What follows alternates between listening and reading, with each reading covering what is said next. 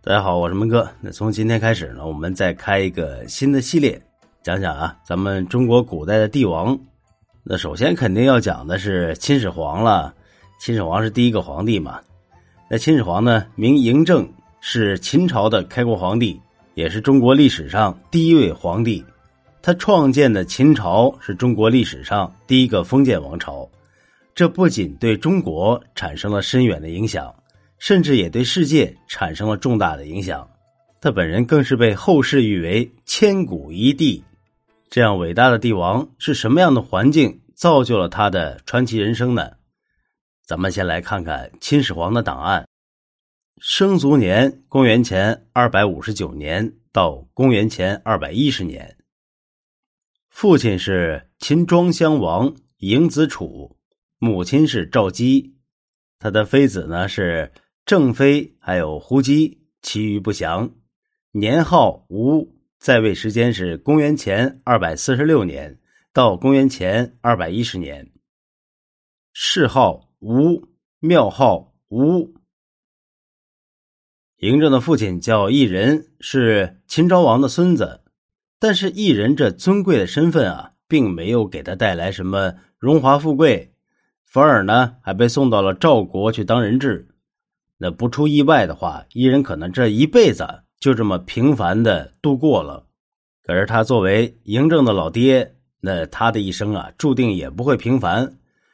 那战国时期呢，各国是战乱不断，这样的乱世也最容易出现投机者。魏国的吕不韦显然就是这么一个人，他在生意上靠着投机发了财，现在呢又想转战政治领域。以为商人的地位太低了嘛。经过在各国都市的多年的调研，那吕不韦啊，对天下大事就有了自己的理解。他认为天下必将一统，而有能力统一天下的就是秦国。恰巧现在秦国的国君秦昭王被重病缠身，恐怕是快要 over 了。那么秦昭王驾崩的话。秦太子安国君就会继位，如果这个时候投靠安国君的儿子，那么将来绝对是大富大贵。但是安国君啊，他有二十多个儿子，一人只是其中一个。吕不韦又经过了一番的考量，将目光呢就投在了在赵国当人质的异人。他认为异人是奇货可居，如果能够成功的帮助异人继承王位。那他的政治理想就达到了。事不宜迟，说干就干。吕不韦很快就前往赵国，认识了异人，并花了大量的钱财资助异人的生活，使得异人呢不再过得那么穷困潦倒了。异人毕竟他身份在那放着呢，不愁吃喝了之后啊，他很快就和邯郸的各位公子结交，有了一定的影响力。吕不韦的第一步计划就顺利的成功了。接着呀，他又前往秦国，开始实施第二步计划。那由于安国君的正妻华阳夫人并没有儿子，吕不韦就利用这一点，劝说华阳夫人过继一个安国君的儿子，这样呢，他的地位就能够得到保障。呃，这番话呀，是说到了华阳夫人的心坎里头。毕竟，作为一个正妻呀，她没有自己的儿子，地位确实难保。吕不韦一看，哎，这有戏，立马呢就把在赵国的异人推荐给了华阳夫人，还说异人时常想念华阳夫人，想要感谢华阳夫人之前对他的照顾。华阳夫人一听，觉得这孩子挺好，挺孝顺，立刻决定要收了异人。但安国君听到这个事儿啊。不为所动，那这下可就急坏了华阳夫人。但是女人呢，还是办法多。华阳夫人就跑去找秦昭王的王后，让王后在秦昭王的枕边多提及此事。这样一来，秦昭王就应允了。那么安国君也就不好再说什么，一人就这么飞上了枝头，成了凤凰。吕不韦为异人争取到了王位继承权，这可是大功一件呢。他回到了邯郸以后啊，立刻就把这个好消息告诉了异人，并且让异人做好继位的思想准备。同时呢，还把赵姬送给了异人。这个赵姬呀，就是日后大名鼎鼎的秦始皇的生母。呃，赵姬本来是吕不韦的一个小妾，但是吕不韦呢，为了掌控未来的秦王，就必须把自己的人安插在异人身边那异人过了多年的苦日子了，二十多岁了还处男呢，看到美貌的赵姬，那自然是没有办法拒绝的。男人嘛，见到美女哪有不动心的？当然了，还有种说法啊，是异人在吕不韦那儿看到了赵姬，跟吕不韦要下来的。那吕不韦当然也是顺水推舟了，一个女人在他的眼里并不算什么。那异人得到了赵姬以后啊，也十分的宠爱她。对他也是言听计从，对吕不韦更是千恩万谢。公元前二百五十九年，赵姬就生了个儿子，也就是嬴政。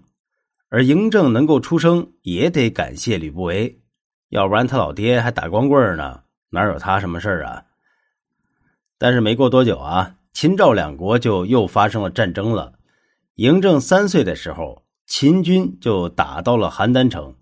赵国就十分愤怒，想要杀了还在邯郸的异人，但是啊，你要杀就快点呗，还没杀呢，消息就泄露了。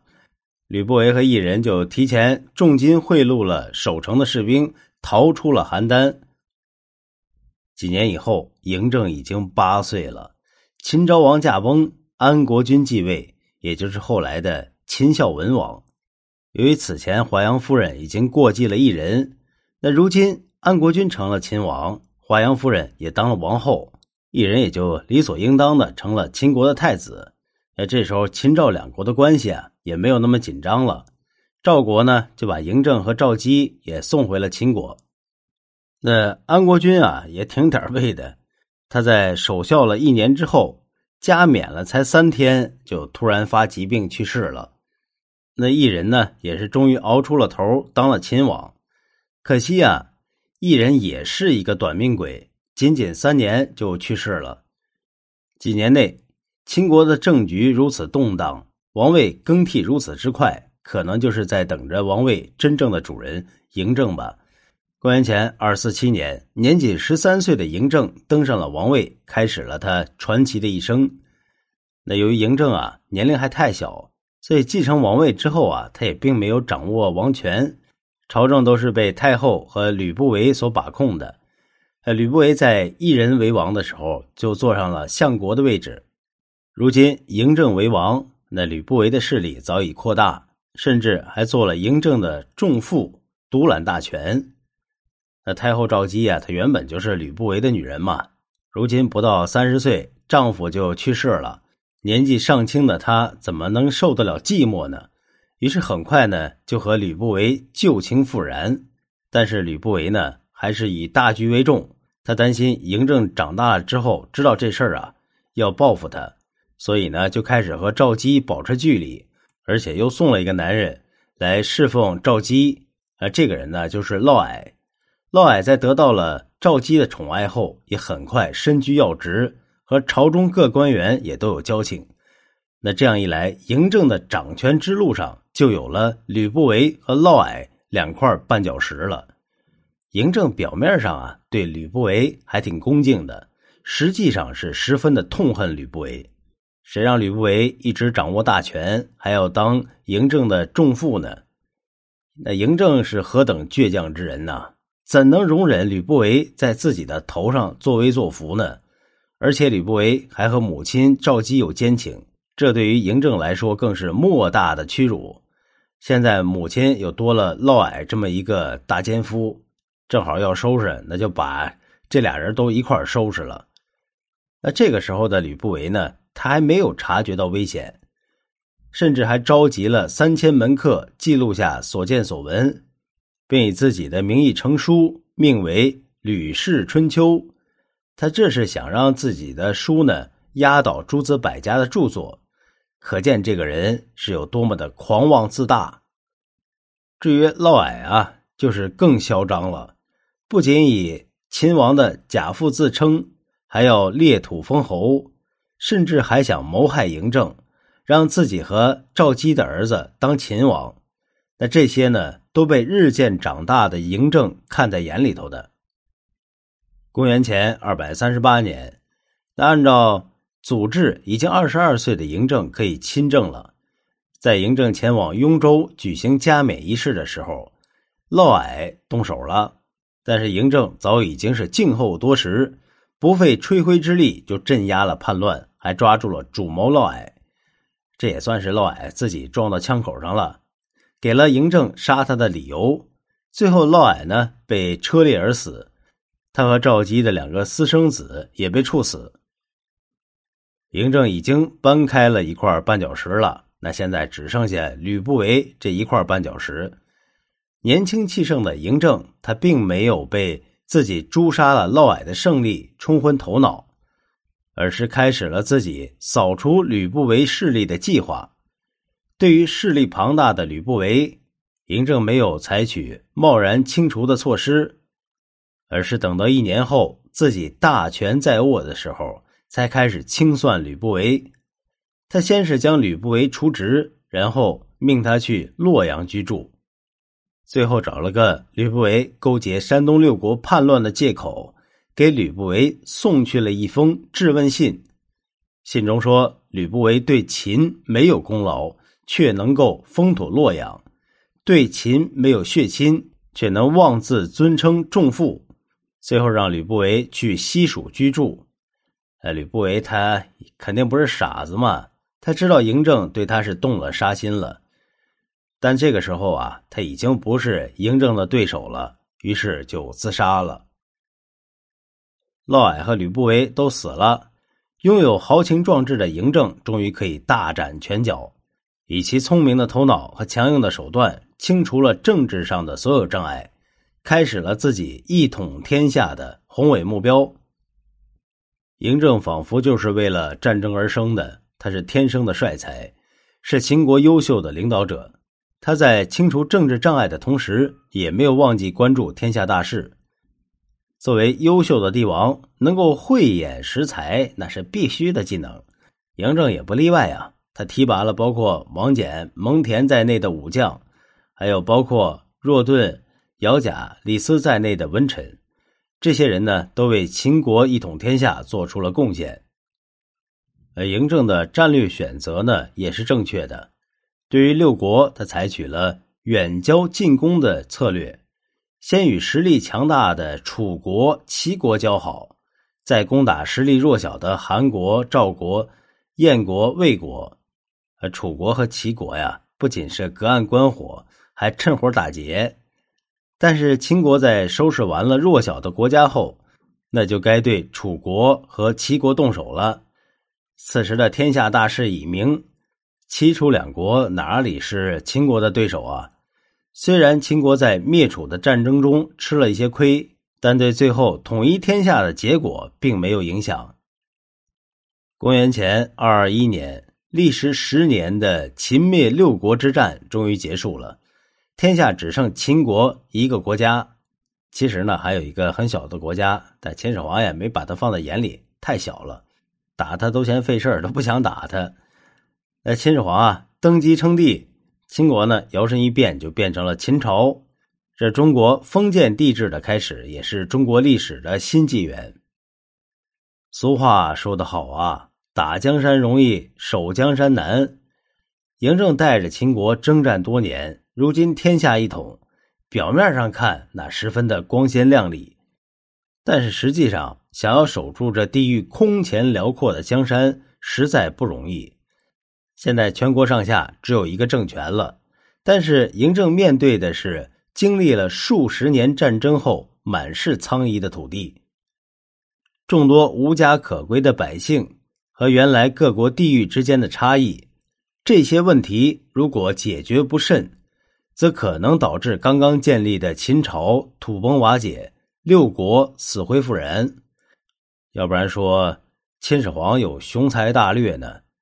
他并没有被这些问题所难倒。随后，他就开始了以秦朝制度为基础，对全国上下进行全方面的改革。为了确立自己至高无上的统治地位和权力，嬴政去了泰山封禅，祭拜天地。将自己的王的称号改为了皇帝，寓意自己功过三皇五帝。随后他又规定，朕作为皇帝的专用自称，制和诏也成为了皇帝的专用语，以此来确保皇权至上。秦朝统一了六国，国土面积增长了数倍。这个时候，在地方采取什么制度就显得尤为重要了。有前车之鉴呢，周朝他采取了分封制，就导致天下大乱，诸侯乱战。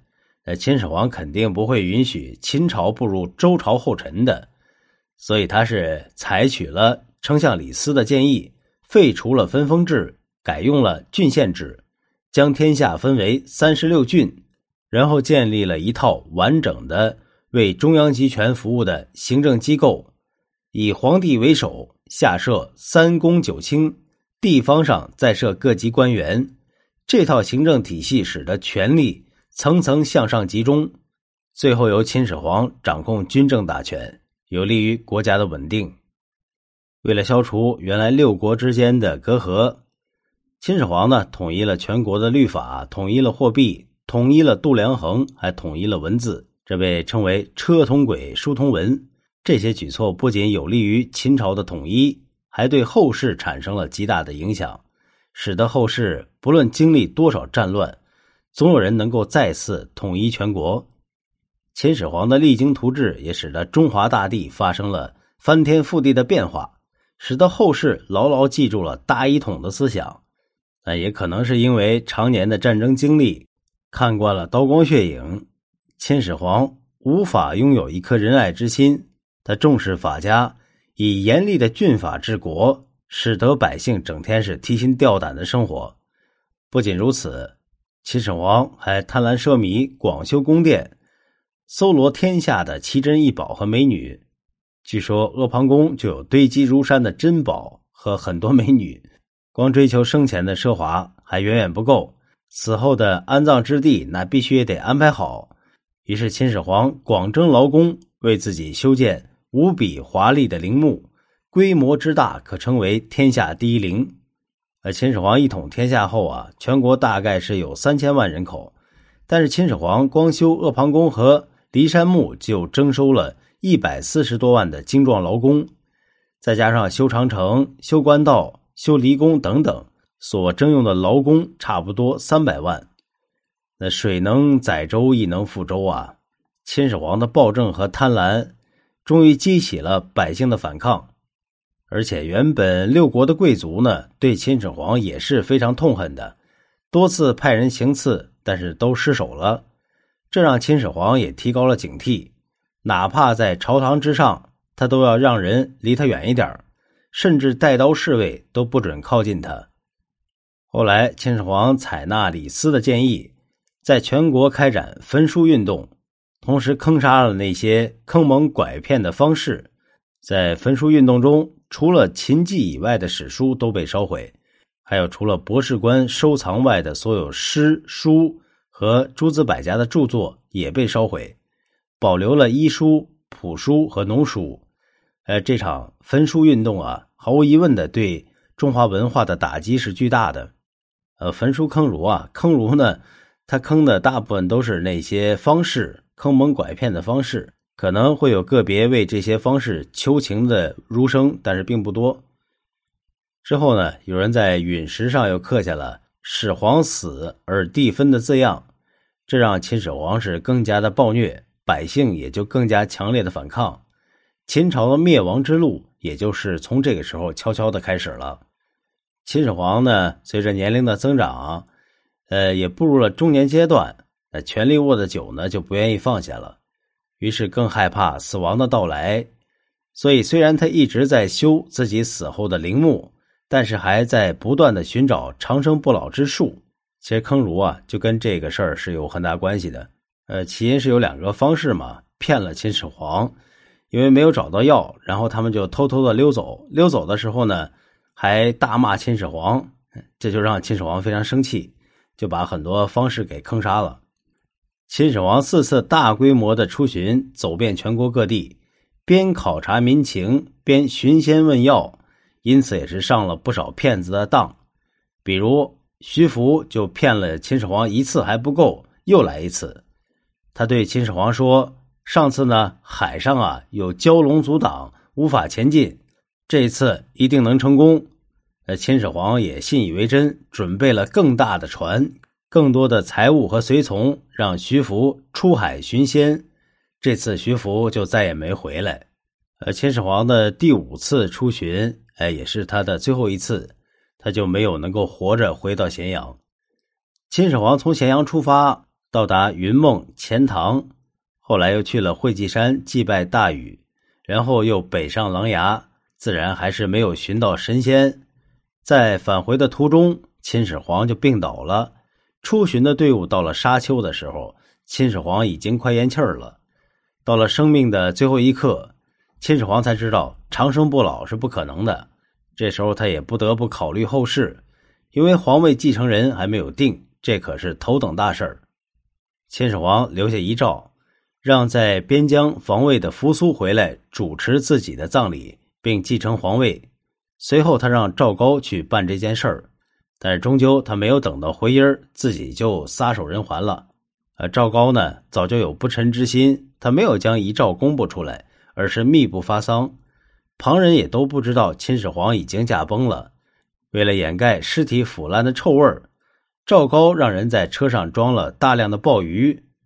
就这样，出巡的车队带着臭味熏天的秦始皇的尸体和鲍鱼回到咸阳，而建立了秦朝宏伟基业的秦始皇也为自己的人生画上了句号，享年四十九岁。